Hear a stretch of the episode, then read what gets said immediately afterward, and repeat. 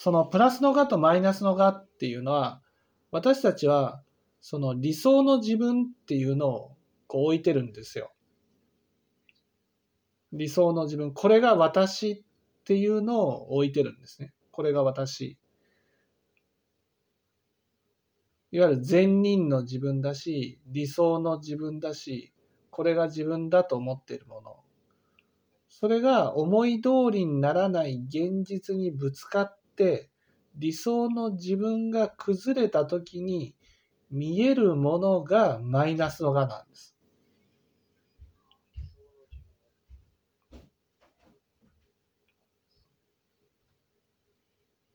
多くの場合は例えば悪人の自分とかできない自分とか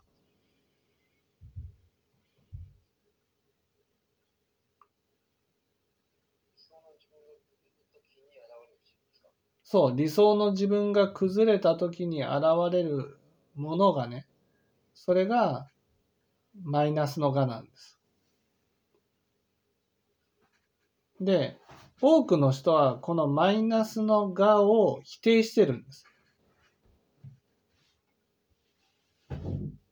だからマイナスのがが見えると自分が否定されているように感じて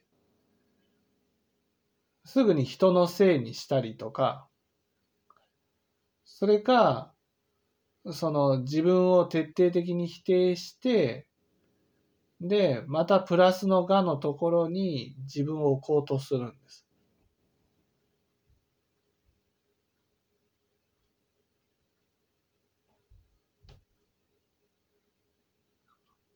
だけど、仏教の教えから言うと、そのね、だから世の中の人は、そのマイナスのがが見えないように見えないように人生を生きていくんですよ。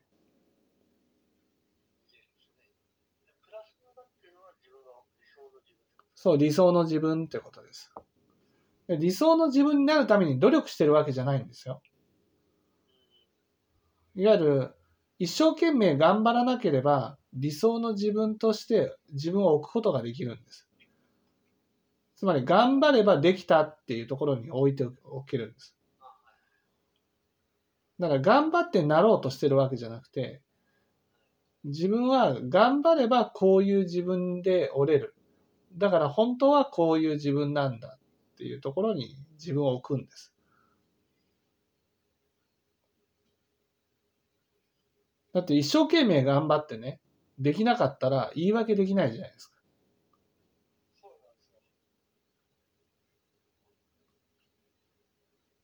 だから言い訳できないから、だからそのままマイナスのがんになっちゃうわけですよ。ね。だから、人は頑張らないように、もう努力しないようにしてるんです。一生懸命頑張らないようにして、で、頑張ればできる自分っていうところに立ってるんです。だからそのマイナスのがが見えないように見えないように全力を出さないように人生を生きて、そしてプラスのがを崩さないように生きてるんです。だけど臨終になるとプラスの化が崩れるんですよ。そしてマイナスの化が見えるんです。そのマイナスの化が見えると、その、それは自分だと思いたくないから徹底的に否定するんです。ところがそれは、その死んでからです。死んだ後。死んだ後に見えるんです。で、見えた自分を徹底的に否定するんです。こんなの自分じゃない。そう。魂の状態で。だから、ものすごい苦しむんですよ。死後。別にね、地獄という世界があって、そこに落ちるから苦しむわけじゃなくてね、自分で自分のことを徹底的に否定するから苦しむんです。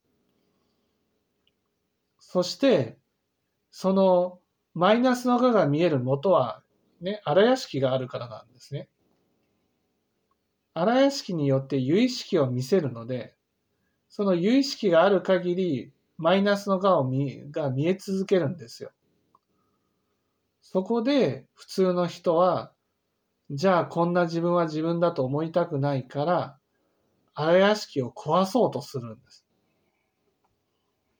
で、結構な人が壊れてしまうんです、荒屋敷が。そう。つまり自分の魂を粉砕するんです。そうすると、今度は無権地獄に落ちるんです。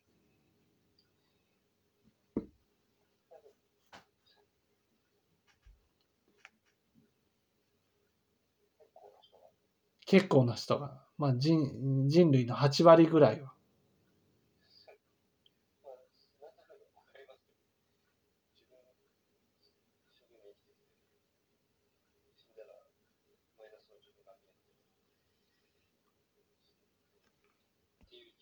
そう、マイナスの側を見たくないから、だからほぼ全員ですね、その、徹底的に自分を否定して壊そうとするんです。だからこんな自分がなくなれば楽になると思っちゃうんです。そしてこんな自分をなくすことができるんです。そう、荒屋敷を粉砕すればいい。そう。そして自分がなくなると、結局ですね、その自分が亡くなった世界、私たちはもう苦しみの底から生まれてきてるんですよ。その苦しみの底っていうのが、自分も人もごちゃごちゃに、ま、入り混じった無明界っていう世界なんですね。その無明界から自分という荒屋敷を生み出して、そして人間に生まれてきたんです。だから、荒屋敷っていうのがあるっていうことがね、相当苦しみから離れてる状態なんですよ。そう。ところが荒屋敷っていうのはね、本当の自分を見せるんです。本当の自分を見せたときに私たちはそれをマイナスの化として受け取ってしまうんです。そして、こんな自分は自分じゃないと思いたいんです。なぜかと今までプラスの側で生きてきたから。だから、生きてる時にプラスの側を崩していかなくちゃいけないんです。崩して、マイナスの側を見せてくれる存在をありがたいと思わなくちゃいけないんです。それが例えば自分が、まあ、ログド万行の話に入りますけど、本当に不正をしようと思った時に、不正をする相手から軽く見られたり、馬鹿にされたり、責められたりすることです。